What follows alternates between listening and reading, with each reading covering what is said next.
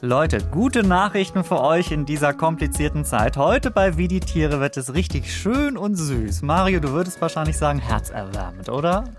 Äh, auf alle Fälle. Wir haben ganz interessante Tiere dabei. Wir haben Erdmännchen, die Lieblinge der Kinder dabei. Wir haben Orcas, naja, vielleicht nicht die Lieblinge der Kinder. Aber trotzdem aber toll. Muttersöhnchen. So, hm. denn wir reden übers Erwachsenwerden, wie Tiere erwachsen werden. Damit willkommen an euch da draußen, hier bei uns im Podcast. Äh, das Erwachsenwerden ist bei manchen Tieren besonders spannend. Du hast gerade schon zwei erwähnt. Wir haben noch Affen, die auch nicht von den Müttern loskommen. Das ist auch so ein bisschen äh, Muttersöhnchen-mäßig. Und vor allen Dingen äh, haben wir auch Tiere, die so ein bisschen durchdrehen in der Pubertät. Gazellen. Ich glaube, wir hatten noch nie Gazellen im Podcast. Endlich. Die Gazellenpremiere heute bei uns. Ähm, also Tiere, äh, die versuchen irgendwie in der Welt klarzukommen, die zur Schule gehen. Du hast die Erdmännchen erwähnt. Und alles Tiere, die erwachsen werden wollen. Also was sage ich wollen? Die erwachsen werden müssen. Leider. Erwachsen werden macht nicht immer Spaß. Aber es macht Spaß, darüber zu sprechen. Und das tun wir jetzt. Wie die Tiere. Der Podcast von Bremen 2 mit Daniel Kähler und Mario Ludwig. Wie kommen Tiere durchs Leben und welche Dinge verbinden Tier und Mensch vielleicht sogar? Das ist immer die große Frage hier bei uns. Und heute gibt es wirklich einiges, wo wir sagen werden, hupsi, das ist ja wirklich so ein bisschen so wie bei uns Menschen. Und beim Erwachsenwerden also da steckt ja sehr viel drin. Ausziehen von zu Hause, Führerschein machen, Stimmbruch. Also wir wachsen nicht nur körperlich in der Höhe, sondern es passiert auch in uns sehr viel. Wir werden aber auch selbstständiger. Man checkt, wie die Welt funktioniert, wie das Leben funktioniert, zumindest so ein bisschen. Äh, Mario. Tiere machen jetzt zwar, jetzt, also ich habe gerade gesagt Führerschein. Tiere machen, glaube ich, keinen Führerschein. Oder müssten wir nochmal wann anders vielleicht drüber sprechen. Aber das Tierleben ist ja auch komplex genug, dass man sich das mal zurechtfinden muss. Äh, wann gelten Tiere als erwachsen? Also wie läuft das ab? also bei den sogenannten höheren Tieren, ähnlich wie bei uns, wenn sie ihre Pubertät abgeschlossen haben, dann gelten sie als erwachsen. Und wann das ist, werden wir nachher noch besprechen.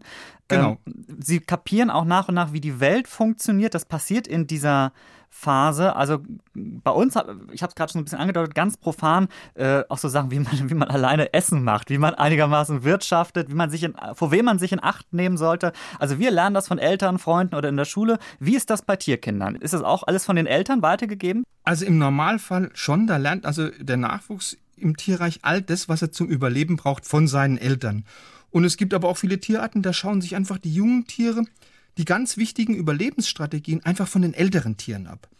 Und man hat lang nicht geglaubt, dass es auch im Tierreich wie bei uns Menschen wirklich regelrechte Lehrer gibt, die ihre Schüler auch aktiv unterrichten. Gibt's aber.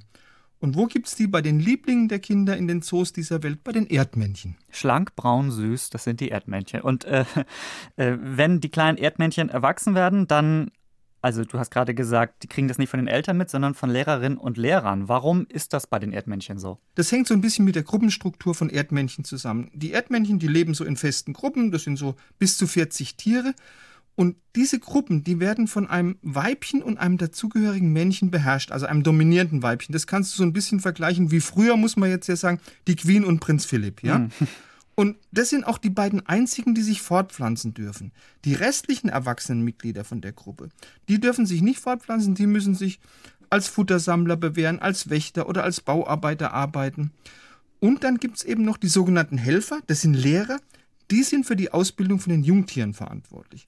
Und das ist eine Maßnahme, damit soll die Überlebensrate von den Jungtieren gesteigert werden, weil auch bei der besten Fürsorge überlebt bei den Erdmännchen im Schnitt nur jedes vierte Junge.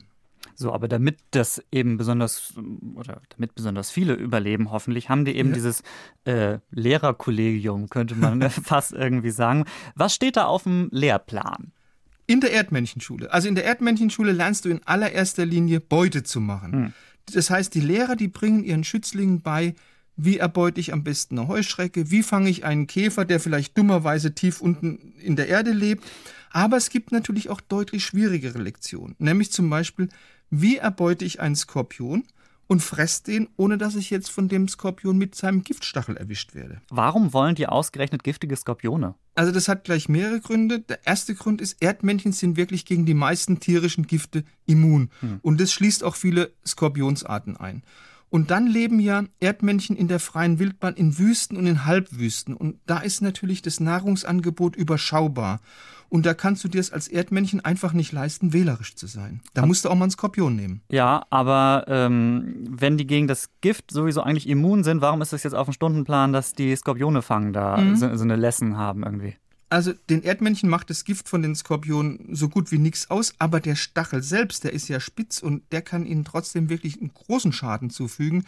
Das kann hässliche Stichwunden geben, vielleicht gerade im Gesicht und diese Wunden können sich dann vielleicht auch noch entzünden. Und deshalb haben sich die Erdmännchen beim Skorpionsfang so eine ganz gerissene Taktik zugelegt.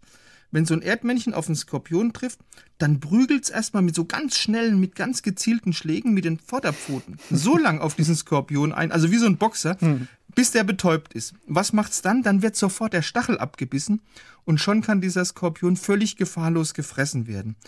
Und genau diese Taktik, die bringt jetzt der Erdmännchenlehrer so peu à peu seinen Schützlingen bei. Ich frage mich gerade, ob das in echt auch so süß aussieht, wie ich mir das gerade vorstelle, wenn die auf so einen armen Skorpion irgendwie ein, einprügeln.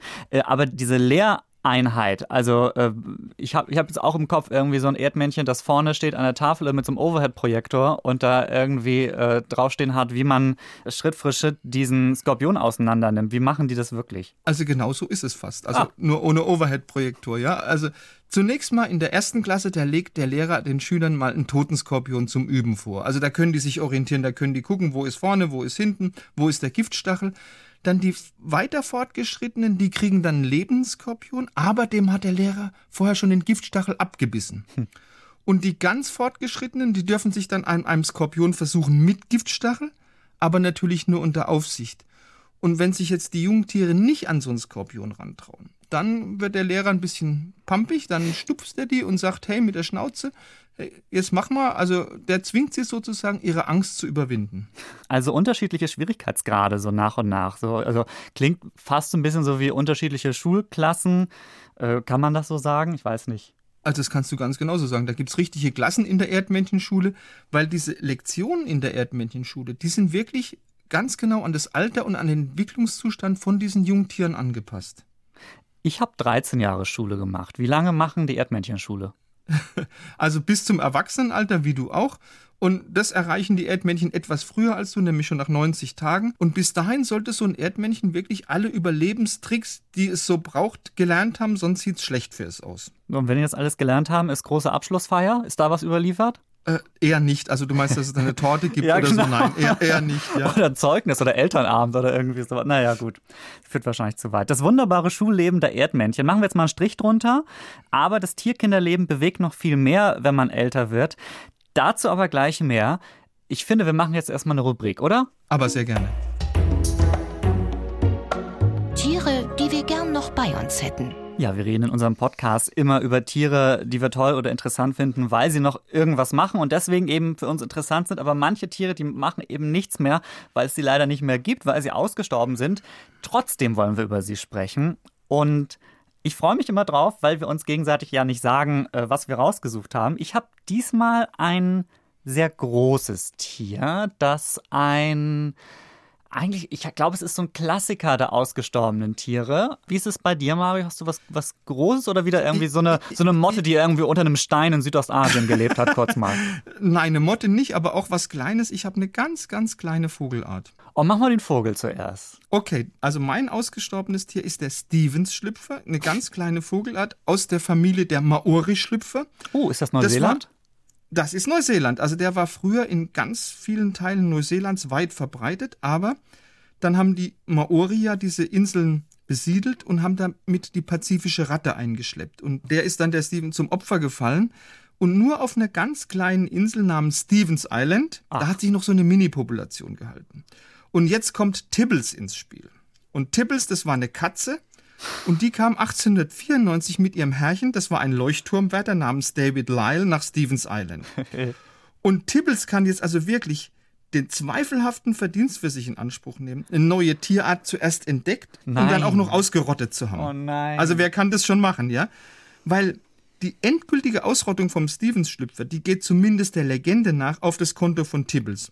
Also Tibbles hat seinem Besitzer oder ihrem Besitzer schon bald, also von ihren Beutezügen auf der Insel, so mehrere tote Vögel mitgebracht. Und der Leuchtturmwärter, der war ornithologisch interessiert, der konnte die nicht so richtig identifizieren. Deshalb hat er sie einem Vogelhändler verkauft. Und der wiederum hat sie zwei Ornithologen gegeben und die haben dann recht bald erkannt, bei diesen doch etwas ramponierten Kadavern, da handelt es sich um eine neue Vogelart. Und insgesamt hat Tibbles 17 tote Vögel abgeliefert und danach war diese neu entdeckte Art schon wieder ausgestorben. Nein. Aber es gibt jetzt neue Erkenntnisse, die sagen, also Tibbles war nicht so alleine schuld. Okay. Wahrscheinlich waren der auf der Insel noch mehrere, noch andere verwilderte Katzen und die haben dann mit Tibbles zusammen dafür gesorgt, dass dieser Stevens-Schlüpfer endgültig ausgerottet worden ist. Aber eine tragende, leider sehr tragende Rolle hat möglicherweise die Katze eines Leuchtturmwärters ja. Äh, gespielt beim Ausrotten einer Kleinvogelart in Neuseeland. Okay. Äh, Daniel, jetzt bin ich gespannt ja. auf ein großes Tier. Ja, also pass auf. Wir haben ja, ich habe nämlich auch gedacht, wir haben ja sonst so exotische Tiere, jetzt du auch gerade mit, mit Vogel aus ja. Neuseeland und so weiter. Ähm, und diesmal habe ich eins vor 12.000 Jahren ausgestorben und es ist ein Tier, das wahrscheinlich auch bei uns rumgelaufen sein könnte. Und ich sagte eben schon, es könnte ein Klassiker der ausgestorbenen Tiere gewesen sein, obwohl ich es noch gar nicht so kannte. Eine Mischung aus Schaf, Mammut und Nashorn, sage ich mal. und damit ist es eigentlich okay. auch schon klar, was es ist, nämlich das Wollnashorn. Okay. Ich kannte es noch gar nicht, aber es erklärt sich von selbst, wenn ich sage Wollnashorn, es ist ein Nashorn mit ja, mit, äh, mit Haaren. Es hat eben nicht diese graue Haut, sondern wie so ein Wollschwein eigentlich so. Und, oder wie so ein Mammut mit, mit Haaren halt. Es verwirrt jetzt nur. Also es ist drei Meter lang, zuzüglich Schwanz, 1,70 hoch und drei Tonnen schwer, also gutes Nashorngewicht. Und übrigens Vegetarier, ganz interessant, also hat viel Gras gefressen. Und was ich eben spannend finde, ist, dass einzelne Skelette dieses Wollnashorns, das es ja nicht mehr gibt, beziehungsweise sogar teils gut erhaltene Tiere, sogar noch entdeckt wurden, nämlich im Permafrostboden Sibiriens. Das heißt, man konnte da richtig gut noch dran forschen und was auch schön ist, es ist auch Teil von Höhlenmalereien gewesen. Das heißt, man konnte auch sehen, ähm, wie die Menschen, die damals gelebt haben, dieses Wollnashorn erlebt haben und ob sie es gejagt haben. Also warum es übrigens ausgestorben ist, konnte ich nicht rausfinden. Also es gibt zwei Theorien, entweder menschliche Einflüsse äh, oder Klimaveränderungen. Scheint nicht ganz klar zu sein. Aber stell dir mal vor, ein Wollnashorn finde ich sehr interessant und sehr sympathisch. Also ich finde auch ein Nashorn mit Pelz, das hat was. Und ich habe äh, mich schon gefragt, ob es noch andere Wolltiere gibt. Ein Wollnilpferd zum Beispiel. Hätte ich auch interessant gefunden. Klappt eher nicht.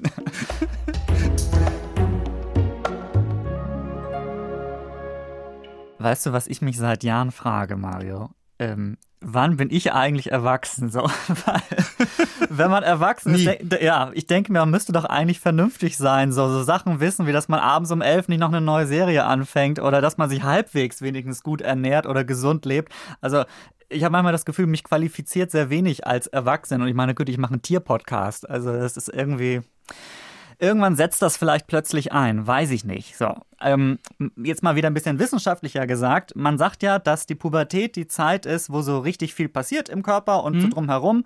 Äh, ich fand es jetzt übrigens gar nicht selbst so dramatisch, ähm, aber über diese Phase sollten wir jetzt ein bisschen genauer sprechen. Mit diesem schrecklichen Namen Pubertät, wie ich finde. Äh, ich habe nochmal nachgeguckt. Vielleicht weißt du es besser. Ich glaube, sagt man Pubertas, Pubertas. Ich habe versehentlich Latein abgegeben, aber es heißt auf jeden Fall Geschlechtsreife. Äh, Sehr schön. Übersetzt so. Äh, also betrifft die Sachen, die im Körper passieren, die im Kopf passieren. Kann man diese Pubertätsphase von uns Menschen, wie wir sie kennen, auch bei Tieren beobachten? Also nicht bei allen Tieren, aber es gibt tatsächlich Tiere, die durchlaufen eine Pubertätsphase, wie wir Menschen auch.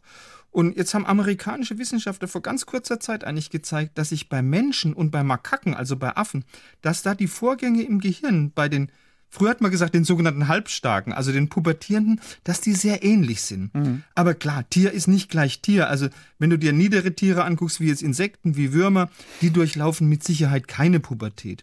Aber bei vielen sogenannten Hörntieren, da ist die Pubertät wirklich sehr aufregend, manchmal auch eine sehr gefährliche Lebensphase. Also eine Phase, in der die pubertierenden Tiere manchmal auch völlig verrückte Sachen machen. Und, und zwar Sachen, die sie als erwachsenes Tier eben nicht mehr so machen würden. Ja, das kommt uns dann doch schon wieder ein bisschen bekannter vor. Um was für verrückte Sachen geht's da? Gibt ein wunderbares Beispiel. Es gibt eine Wildtierökologin, die heißt Claire Fitzgibbon, kommt von der Universität von Cambridge und die hat beobachtet, dass pubertierende Thomson-Gazellen, wenn jetzt ein Löwe auftaucht, wenn ein Leopard oder wenn ein Gepard auftaucht, dass die dann nicht, wie das eigentlich sinnvoll wäre, flüchten, sondern dass die geradewegs auf dieses Raubtier zulaufen. Oh. Und das ist natürlich ein völlig unverständliches Verhalten. Und Untersuchungen haben gezeigt, dass wenn eine pubertierende Gazelle einem Geparden begegnet, dann endet es in rund einem von 400 Fällen tödlich. Wenn ein Gepard dagegen auf eine erwachsene Gazelle trifft, dann hat er nur in einem von 5000 Fällen Erfolg. Das heißt, pubertierende Tiere, zumindest wenn man eine Gazelle ist, leben sehr gefährlich. Was könnte dahinter stecken? Also eine Theorie, die ich jetzt so mit meinem biologischen Wissen sagen würde, dass die sich irgendwie vielleicht austesten wollen oder rausfinden wollen, wie schnell sie sind. Kann das sein? Also du hast doch auch in deiner Pubertät sicher Sachen gemacht, wo du dich nachher gefragt hast, was habe ich da eigentlich gemacht? Und ich denke, so Nein, ist es bei den den Thompson-Gazellen. Natürlich hast du das. Aber so, sowas könnte es auch sein bei den, bei den, ja, bei den genau. Gazellen. Was machen noch andere Tiere? Also ich hätte jetzt zwar auch einen pubertierenden Wurm ganz lustig gefunden, aber du hast gesagt, die sind es nicht. Also was machen äh, andere Tiere, die tatsächlich in die Pubertät kommen? Also halbwüchsige Mäuse und Ratten, die haben offensichtlich einen ganz starken Drang, Neues zu erkunden, die Welt kennenzulernen. Und deshalb hat man mal ein sehr interessantes Experiment gemacht. Man hat halbwüchsige Mäuse und pubertierende Ratten in eine für sie fremde Umwelt versetzt. Und dann haben die total hyperaktiv reagiert. Wenn du das dagegen mit Mäusen und Ratten machst, von anderen Altersstufen, also die entweder ganz jung oder sehr alt sind, dann reagieren die eher verschreckt. Das heißt, im Gegensatz zu den pubertierenden Mäusen und Ratten, die also sehr aktiv waren, da hat bei den Jungen und bei den Alten die Angst gegenüber dieser Neugier von den Pubertierenden gesiegt.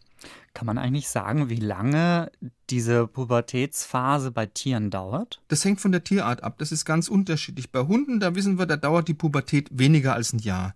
Bei Elefanten, die ja relativ alt werden können, dauert die Pubertät stolze zehn Jahre. Und was ich ganz spannend finde, Grönlandhaie, die können ja mehr als 400 Jahre alt werden. Die kommen erst mit 150 Jahren in die Pubertät. Das heißt, erst dann werden sie geschlechtsreif. Wir müssen noch über einen anderen Aspekt beim Erwachsenwerden sprechen, der vielleicht auch ein bisschen schmerzhaft äh, sein kann. So dieser Moment, wann ziehen die Kinder aus? Also beim Ausziehen von zu Hause, man ist ja nicht aus der Welt, also meistens jedenfalls nicht. Äh, und wenn man sowieso, also bei uns jetzt Studium oder Ausbildung oder so in einer anderen Stadt macht, dann ist das ja auch nicht unpraktisch, da entsprechend hinzuziehen, falls das dann passt. Und man kommt auch gleichzeitig ganz gut rum. Und das ist auch nochmal mhm. dieser Aspekt vom Weltentdecken ähm, und selbstständig werden, finde ich jedenfalls. Ist das Ende der Pubertät, also das Ende so dieses Erwachsenwerdensprozess, ähm, ist das auch bei Tieren ein Anlass, um ja, von, aus, dem, aus dem Nest auszuziehen oder von zu Hause auszuziehen? Also bei ein paar Tierarten schon, also vor allem bei Tieren, die in, in, Gruppen leben, die in Herden leben, also wie wir es bei den Affen haben, bei den Delfinen, bei den Elefanten. Da verlassen dann die männlichen Jungtiere in oder vielleicht nach dem Ende der Pubertät ihre Mütter und dann schließen sie sich so mit anderen männlichen Artgenossen zu sogenannten Junggesellengangs zusammen. und die Wissenschaft sagt, diese Abnabelung, die dient möglicherweise eben dazu, dass Inzucht innerhalb von dieser Herde oder innerhalb von dieser Gruppe vermieden wird. Bei den Junggesellengangs hatte ich jetzt erst so an Männer-WGs vielleicht irgendwie gedacht. Aber das heißt, für die meisten Tiere ist auf jeden Fall dann so Schluss damit, dass die Eltern sie betätscheln. Ja, in über 99 Prozent der Fälle, da kümmern sich also die Mütter und die Väter nicht um ihren erwachsenen Nachwuchs. Aber es gibt auch ein paar Ausnahmen. Und wer ist das? Echte, wirklich Muttersöhnchen, ich habe es ja vorhin schon gesagt, die findest du zum Beispiel bei Bonobos. Das ah, ja. sind ja diese Zwergschimpansen, das sind unsere nächsten Verwandten im Tierreich. Weil bei den Bonobos, da helfen die Mütter ihren Söhnen, die schon längst erwachsen sind, ein besonders attraktives Weibchen zu ergattern. Was ist jetzt ein besonders attraktives Weibchen bei Bonobos? Also das sind in Bonobo-Kreisen Weibchen, die gerade eine Genitalschwellung aufweisen. Und bei den Bonobos haben die Männchen, wenn sie sich jetzt um eine Sexualpartnerin bemühen, eben oft die Mutter im Schlepptau. Und das ist auch gut so, weil normalerweise kommen da die Bonobo-Männer zum Zug, die in der Bonobo-Hierarchie relativ weit oben stehen. Aber so arme Mittelklasse-Bonobos oder vielleicht Prekariats-Bonobos, die haben es da eben schwer. Aber eben nur normalerweise. Weil auch diese niederrangigen Bonobos, die können eben, weil sie ihre Mutter mitgebracht haben, ab und zu auch eine schöne, attraktive Affendame erobern, weil die werden von ihrer Mutter in jeder Hinsicht unterstützt. Also da wird von der Mutter auch mal ein Konkurrent durch Zähnefletschen eingeschüchtert und es geht sogar so weit, dass die Bonobo-Mütter andere Männchen, die jetzt zu ihrem Sprössling in Konkurrenz stehen, aber ranghöher sind, dass sie die einfach festhalten, sodass eben ihr Sohn bei der Dame seines Herzens zum Zuge kommt und eben nicht dieser elende, lästige, höherrangige Konkurrent. Hupsi, kommt nur noch einer sozusagen als Bewerber, denn äh, warum machen die das? Also das ist noch nicht geklärt, aber vielleicht, das ist eine Vermutung, wollen eben diese Affenweibchen mit dieser Hilfe, die sie ihren Söhnen geben, einfach die Anzahl von den eigenen Enkelkindern erhöhen. Ja, wer will das nicht? Äh, die Bonobos, du hast äh, gerade schon so Muttersöhnchen hast du die genannt. Ähm, ja. Auch wenn ich finde, das klingt so ein bisschen fies, weil das klingt so negativ. Und wir haben ja gerade gehört, dass es doch vielleicht auch manchmal schlau sein kann, wenn man familiär irgendwie zusammenhält und zusammenarbeitet. Äh, es gibt aber noch andere Tiere, die da auch in die Richtung, ich sag mal, familiären Support noch weiter brauchen können. Und ich bleibe jetzt bei den Muttersöhnchen. Also die größten Muttersöhnchen, die findest du ausgerechnet bei Tieren, die die erfolgreichsten Jäger im Tierreich sind und deshalb eben diesen politisch unkorrekten Namen Killerwal haben, aber nur bei den männlichen Orcas, weil männliche Orcas bleiben ihr Leben lang bei ihrer Mutter. Das ganze Leben? Also, weil das ist, das ist ja vorsichtig gesagt schon sehr lang Hotelmama. Ja, die werden relativ alt und vor kurzem haben englische Wissenschaftler zumindest einen Teil von diesem Rätsel gelöst. Die haben herausgefunden, dass die Überlebenschance von erwachsenen Orca-Männern um knapp das 14-fache steigt, solange sie bei ihrer Mutter bleiben. Und ich habe ja gesagt, das kann ein verdammt langer Zeitraum sein. So ein Orca-Weibchen kann bis zu 90 Jahre alt werden. Hm. Worin jetzt die Hilfe von den Orca-Müttern für ihre Söhne besteht, das hat man noch nicht so ganz geklärt. Die Wissenschaft vermutet aber, dass die Mama ihren Söhnen sowohl bei der Feindabwehr hilft, als auch bei der Futtersuche hilft. Aber es ist noch ganz unklar, wie jetzt zum Beispiel Weibchenverfahren, die mehrere Söhne haben. Also da gibt es noch Forschungsbedarf. Vielleicht haben die einfach einen Lieblingssohn. Das könnte ja auch sein. Äh, also auf jeden Fall ist das eine der Fragen, die noch geklärt werden müssen im Mysterium Erwachsenwerden im Tierreich. Das war erstmal unser kleiner Ritt durch diese komische Zeit im Leben eines jeden Tierkindes. Und passend, Mario, ich wette mit dir, passend zum Erwachsenwerden hören wir bestimmt gleich ein Nashorn im Stimmbruch oder so. Ich bin sehr gespannt, was Tinja uns mitgebracht hat. Wahrscheinlich ein Nashorn im Stimmbruch. Ja, gebe ich dir recht, ja? ja? Welches Tier klingt hier? Genau, denn hier ist Tinja aus dem Bremen 2 Team. Hi. Ja, hi, das mit dem Nashorn im Stimmbruch. Ich war kurz davor. Hallo, ihr beiden. Na. Hi, Tinja. Mario, was du nicht weißt, ich habe Tinja vorhin an ihrem Platz gesehen, wo sie die Sachen rausgesucht hat, die sie, oder das rausgesucht hat, was sie uns jetzt vorspielt. Und ich habe sie schon kichern gehört. Ich weiß nicht, ob deswegen, ich vermute aber, es hatte damit zu tun. Ja. Bin deswegen mal sehr gespannt. Und dann habe ich gesagt, ich liebe meinen Job, weil ich mich wieder, ähm, ich war so ein bisschen, ehrlich gesagt, ich war im Flauschmodus, äh, weil ich ja hm wusste, um welches Thema es heute geht, wie die Tiere erwachsen werden. Ja, und sagen wir mal so, in diesem Flauschmodus habe ich euch ein Tiergeräusch rausgesucht. Das, das ist schön. könnt ihr beide jetzt erraten und alle, die uns zuhören, auch. Eins, zwei, drei, Ohren auf. Ein. Ist das ein Lamm? Klingt wie eine Schafsherde, ne? Ja. Ist ja. es nicht. Das heißt, es ist auch keine Ziege oder irgendwie so. Nein. Aber es ist ein Säugetier. Äh, ja. das war diese erste Frage. Von, von ja. dir diese Frage, das ist meine Frage. Wollte ich gerade sagen, eigentlich ist das ist doch Marios Frage. Aber ja, es ist ein Säugetier. Ich muss doch ist auch mal ein Haustier. Äh, wie bitte ein Haustier? Tinja, ein Haustier. Oh, ich hätte Im so gern als Haustier, aber leider nein. Ah, was kann denn das sein, wenn das so klingt? Kommt es in Deutschland vor? Äh, es ist ja. ein Säugetier. Hört nochmal. Hört ja. Noch mal. Oh nee, Flausch, Flausch.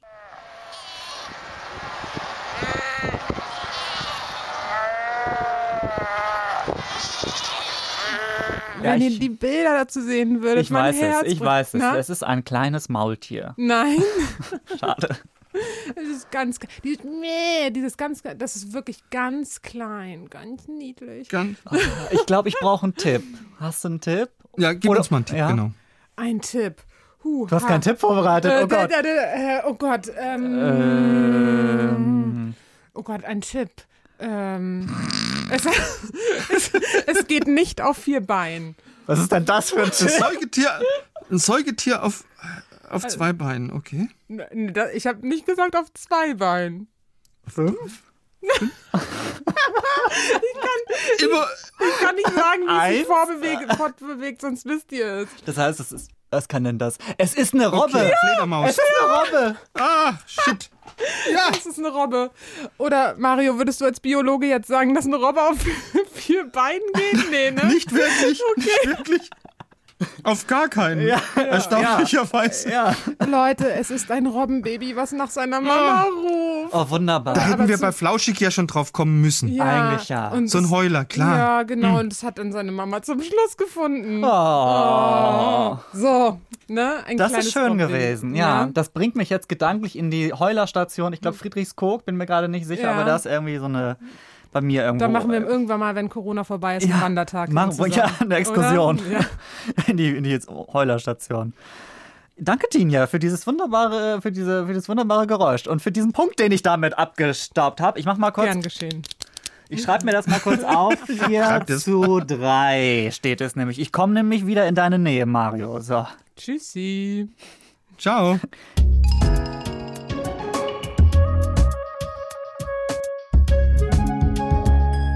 Hättet ihr gedacht, dass Tiere zur Schule gehen? Nee, die Heuler von eben sind's nicht, aber die Erdmännchenschule, die gibt's tatsächlich. Gut, ist ein bisschen anders als unsere, aber auch in der lernt man was fürs Leben. Aber zum Erwachsenwerden gehört nicht nur dazu, äh, sich Wissen über die Welt bzw. über Nahrung und so weiter anzueignen. Ähm, man sammelt auch viel Wissen über sich selbst. Das machen wahrscheinlich die Gazellen in der Pubertät, die austesten, wie flink sie eigentlich sind. Und Mario hat erzählt, Bonobos und Orcas. Ja, komm, sag noch mal Muttersöhnchen. Sind echte Muttersöhne. Aber ähm, ohne Eltern, ja, du hast gesagt, können sie eben nicht so richtig überleben. Also die brauchen die Eltern irgendwie doch noch. Ein herziger Schluss, oder heute? Wunderbar. Ja, mein Herz wird ganz schwer, wo wir so viele liebe Tiere jetzt ins böse Erwachsenenleben entlassen müssen. Noch herziger wird's nur bei uns auf Instagram. Wie die Tiere heißen wir da und da haben wir denn die Infos und Fotos zu den Tieren auch noch in den nächsten Tagen. Ihr findet uns immer in der ARD Audiothek oder wo ihr sonst auch immer uns hört. Da ist bestimmt irgendwo ein Abo-Knopf in der Nähe. Drückt den, dann verpasst ihr uns nicht. Und in zwei Wochen sind wir wieder für euch da und wir freuen uns schon sehr drauf. Oh ja, es wird super. Tschüss. Tschüss. Wie die Tiere. Der Podcast von Bremen 2. Alle Folgen in der ARD Audiothek.